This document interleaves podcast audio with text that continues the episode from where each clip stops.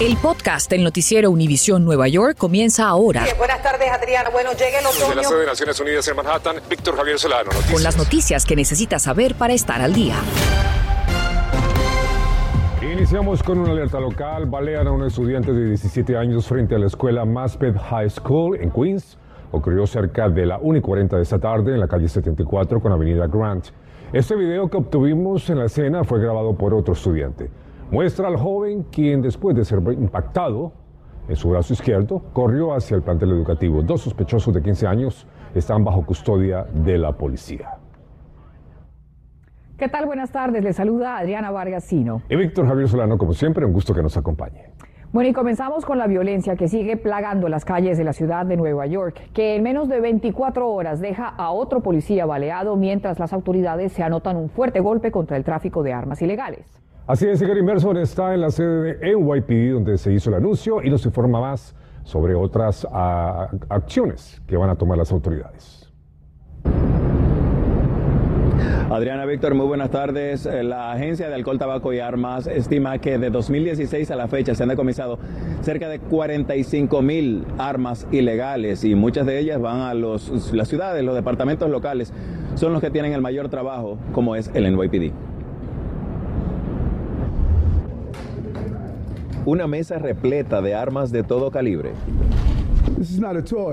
Esto no es un juguete, dijo el alcalde Adams, presentando el grupo más reciente decomisado en la ciudad.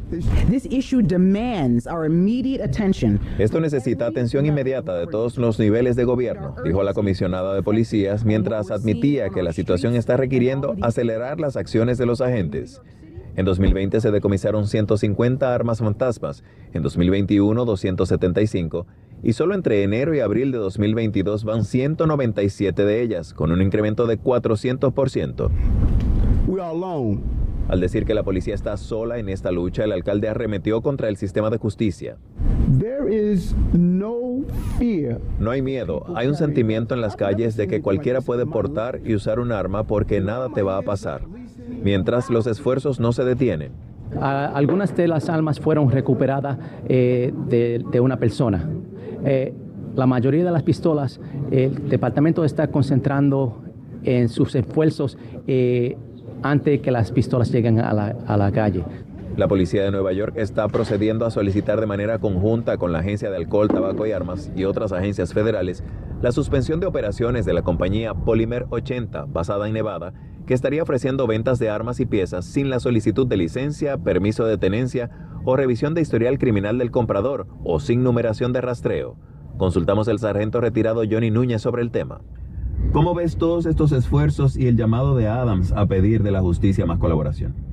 Supongamos que sí, que podamos rastrear todas estas armas fantasmas, que le quitemos la licencia a estas empresas de armamentos.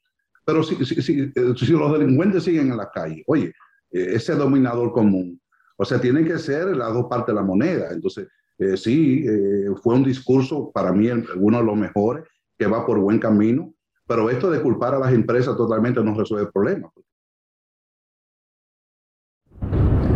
Hace minutos nos llegó un comunicado de la gobernadora Hochul que dice apoyo completamente el llamado de Adams y la comisionada de policía sobre revocar la licencia a Polimer y nuestro equipo seguirá atacando la posesión de armas poderosas, sacarlas de las calles y salvar vidas. El alcalde espera que esto suceda antes del verano, que es cuando históricamente se ha registrado un incremento de la violencia aquí en la ciudad. Estoy informando en vivo desde el Bajo Manhattan.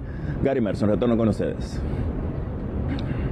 Gary, muchas gracias. Entre tanto, un bodeguero vivió una pesadilla cuando fue violentamente agredido en su negocio. En video quedó captado el momento en el que el sospechoso le aplica una llave de estrangulamiento y lo golpea varias veces con una botella en la cabeza. Ocurrió este martes hacia las 5 de la mañana en Tompkinsville, Staten Island. Después de agredir al comerciante, el sujeto huyó con dos mil dólares en efectivo. Brutal. Y la policía halla sin vida al sospechoso buscado por la muerte de su novia y el intento de asesinato de su vecina en Richwood, Queens. Pedro Cintrón, de 55 años, fue encontrado cerca de las 7 y 50 de la mañana entre dos vehículos en la calle McKibben en Williamsburg, Brooklyn. Y según la policía, aparentemente se quitó la vida de un disparo en la cabeza. Bueno, y regresamos al tema de la violencia en la ciudad de Nueva York. Los crímenes sexuales tampoco parecen dar tregua. Nuestra Berenice Garner nos cuenta cómo los casos más recientes han ocurrido y ese gran aumento de estos delitos se ha dado también en comparación con el 2021. Hola, ¿cómo están? Nos encontramos aquí en el Bronx, donde en uno de estos edificios sucedió la violación más reciente de la ciudad. Obviamente la policía nunca da la dirección exacta, pero sabemos que fue aquí en este sector de la calle Bolton y la avenida Leiden. La cámara muestra el momento cuando un hombre ingresa al elevador tras su víctima, a la que desdibujaron en este video para proteger su identidad. El encapuchado, además, con una gorra de béisbol, gafas y tapabocas, logró violar a una mujer de aproximadamente 40 años a eso de las 10 de la noche del lunes, según la policía.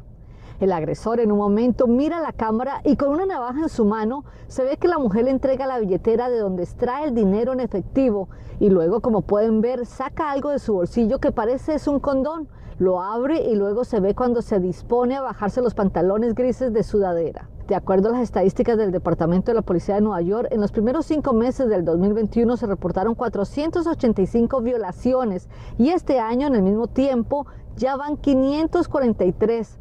Lo mismo sucede con otros crímenes sexuales. Durante los mismos cinco meses, en el 2021 se reportaron 1.480 y en el 2022 ya van 1.668. Precisamente uno de esos sucedió en esta transitada calle de la novena avenida de Manhattan. Todo quedó registrado en las cámaras. En este video se ve a una mujer que está paseando a sus dos hijos, uno de ellos en un cochecito de bebé y un perro, cuando un hombre se acerca y le da una palmada en los glúteos. Ella, en su intento de frenarlo, se cae con los dos niños, mientras la mujer de 41 reportó el caso a las autoridades, pero no aceptó ir al hospital. La policía está colocando estos carteles en todos los postes de esta zona. Ellos están ofreciendo hasta 3.500 dólares a quien ayude a dar con el paradero de este hombre. Mientras tanto, yo más adelante les diré qué debe hacer usted en caso que esto le pase para preservar la evidencia y sobre todo para conocer los recursos que ofrece la ciudad. Así que los espero más adelante. Un impresionante rescate ocurrió esta tarde en Roosevelt Island. Miren ustedes. Dos trabajadores de construcción quedaron colgando de un andamio a una altura considerable después de que colapsara. Gracias a la rápida acción de los bomberos, como usted puede ver en estas imágenes, se evitó que ambos cayeran al vacío y no resultaran heridos. Infórmate de los principales hechos que son noticia, aquí en el podcast del noticiero Univisión Nueva York. Bueno, y muchas veces las víctimas de ataques o abusos sexuales no denuncian a su agresor por miedo o simplemente porque desconocen el proceso a seguir con las autoridades. Volvemos con nuestra Berenice Garner, quien nos explica cómo funciona justamente para que no se queden calladas. Así es, esperemos que usted nunca, pero nunca tenga que utilizar estas recomendaciones, pero en caso de que sea víctima de una violación, lo que recomiendan las autoridades primero es que usted salga del sitio donde sucedió, que busque algo más seguro y que si está herido o lesionado llame inmediatamente al 911. Lo otro que debe hacer es ir a un hospital lo más pronto posible para tres cosas importantes. Colectar pruebas y muestras de ADN en lo posible dentro de 96 horas de lo ocurrido. Esto es importante que no se bañe, no se cambie de ropa y en lo posible no vaya al baño antes de que la examinen. En el hospital también le ofrecerán tratamiento para el posible contagio del VIH y otras enfermedades de transmisión sexual y prevención del embarazo. También tendrá acceso a asistencia emocional y que le contesten cualquier pregunta que tenga. Recuerde que si no está de acuerdo con alguna parte del tratamiento o del examen, tiene derecho a no aceptarlo. En cuanto a si usted fue víctima de un intento de violación, le preguntamos a la terapista Iris Yankelevich de la organización Latin Woman in Action qué puede hacer. ¿Qué debería hacer una mujer que sufrió solamente un intento de violación o otro crimen sexual? Bueno, lo primero es ir a la policía y hacer la denuncia. Sí, no ha habido penetración, no ha habido un daño visual, digamos. También pedir una orden de protección en contra de la persona si es que es la persona que uno conoce. Y tercero, es buscar ayuda emocional. Y por último, la ciudad de Nueva York tiene muchos recursos para ayudarle en este tipo de crisis. Lo mejor que puede hacer es llamar al 1-800-621-HOP o al 311. En Manhattan, Bernice Garner, Noticias Univisión 41. Bere, muchísimas gracias. Información muy útil, sin duda. Y las deficiencias entre alumnos inmigrantes se pronunciaron más después de la pandemia, pero en general algunos necesitan más ayuda que otros. Mariela Salgado habló con padres que abogando por la educación de sus hijos realizan un importante pedido, una solicitud particular a la ciudad de Nueva York. Justamente aquí a las escalinatas del Departamento de Educación al lado de la alcaldía porque aquí organizaciones que defienden a inmigrantes y también padres llegaron a alzar sus voces para pedir más recursos, particularmente para familias hispanas, para padres, pero también para un grupo de jóvenes. Estamos hablando de jóvenes con edad avanzada que llegan a este país y terminan en el limbo. Y madre e hijo se pasaron un buen rato sin soltar el letrero. Tenemos casi todas las traducciones y toda la información en español, pero no tenemos en las, en las lenguas ah, de muchos de nosotros, como el náhuatl, el mixteco, el quiché. Se necesitan, dicen, cuatro millones para expandir la educación temprana para ayudar a padres, muchos recién llegados, a matricular a sus hijos en el 3K y pre-kinder. 40% de padres de niños inmigrantes menores de 4 años no hablan inglés. Y luego están los 4.000 jóvenes que están en el limbo. Andrea se ha convertido en su guerrera. Con su típica bolsa de hilo, la inmigrante colombiana nos habla de los que viven en transición. Y llegan y muchos de ellos no han tenido educación por muchos años, ¿cierto? Ellos quizás han estado detenidos en la frontera, ellos llegan, eh, han estado eh, trabajando desde que han sido muy chiquitos. Solo hay cinco escuelas de transición en la ciudad de Nueva York y unos 4.000 alumnos de 16 a 21 años que no se han graduado de secundaria tampoco están matriculados. Por eso piden 2 millones para el programa que ayuda a esos alumnos de 16 a 21 años que están en transición a graduarse de la secundaria. Es que no hay programas educativos para ellos, que no tienen oportunidades para ir a escuelas secundarias. Todo esto se puede traducir en la deserción escolar. exacto, no están graduándose en los niveles que los otros estudiantes en la ciudad de Nueva York. Y vamos a estar muy pendientes las próximas semanas para ver si este presupuesto de esta ciudad va a incluir estos fondos para ayudar a estos alumnos y sus familias.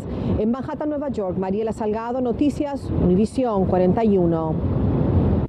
Mariela, muchas gracias. Avanza en el Senado Estatal de Nueva York una serie de proyectos de ley que buscan proteger de abuso, maltrato y negligencia a los animales. Y estas son algunas de las propuestas. Por ejemplo, prohibir la venta de cosméticos probados en animales y multar hasta con 5 mil dólares a infractores. Aumentar cargos que involucren crueldad animal cuando sean víctimas de heridas físicas. Estamos hablando de cargos legales. Obligar a propietarios de viviendas desocupadas donde hayan sido abandonados animales y a notificar a las autoridades tres días después de la vacancia. Prohibir la venta de perros, gatos, conejos en tiendas. Prohibir también a compañías de seguros de vivienda que limiten o restrinjan sus coberturas con base a la raza del perro en el hogar. Exigir a los veterinarios que brinden información sobre los medicamentos prescritos a los animales. Y por último, prohibir la importación de varias especies salvajes en peligro de extinción y productos sobre la vida salvaje. Y los empleados que trabajan en depósitos de almacenes de comercio electrónico, en promedio les exigen empacar 400 paquetes en turnos de 10 horas, por lo que son tres veces más propensos a sufrir lesiones que en otras áreas de trabajo. Y por esa razón en Nueva York la senadora Jessica Ramos acaba de presentar una propuesta de ley para humanizar las condiciones de ese sector. Esto fue lo que nos dijo. ¿Por qué es necesaria esta legislación? ¿Qué buscan ustedes? Han hablado incluso de humanizar ese sector de la gente que trabaja en los depósitos de almacenamiento. Es correcto, en los últimos años hemos visto un incremento bastante grande en el número de neoyorquinos que están trabajando en bodegas que le pertenecen a la compañía de Amazon, a UPS, a FedEx. Muchas de estas compañías eh, desafortunadamente eh, crean algoritmos que no son compartidos con los trabajadores más sin embargo establecen cuotas que deben de cumplir eh, todos los días y de, ser urgidos a trabajar más rápido, la verdad es que se está quedando muchos trabajadores heridos eh, en sus trabajos. Por eso estamos impulsando este, esta nueva legislación que introduje en el Senado esta semana para poder regular ese algoritmo, pero también para crear transparencia y eh, contabilidad con estas compañías que no están cumpliendo con su deber a sus trabajadores. En términos reales, ¿cómo ven ustedes ese camino de aquí en adelante? Ya usted introdujo la legislación, pero asumimos que estas compañías van a tratar de hacer contrapeso a esta propuesta. Sí, bien vimos eh, la oposición que se formó en contra de legislación similar en el estado de California. Obviamente estamos hablando de compañías globales multimillonarias eh, con muchos recursos, pero aquí el gobierno se encarga es de proteger a los trabajadores. Estamos viendo eh, esas cifras de heridas en estas bodegas, la verdad, dispararse de una forma abrumadora y especialmente durante la pandemia, muchos más neoyorquinos, más personas están pidiendo sus cosas en línea, ¿no? Por el Internet y esperamos poder pasar esta medida antes de terminar la sesión legislativa el 2 de junio. Bueno, pues muchísimas gracias, senadora. Estaremos muy atentos. Bueno, muchas gracias.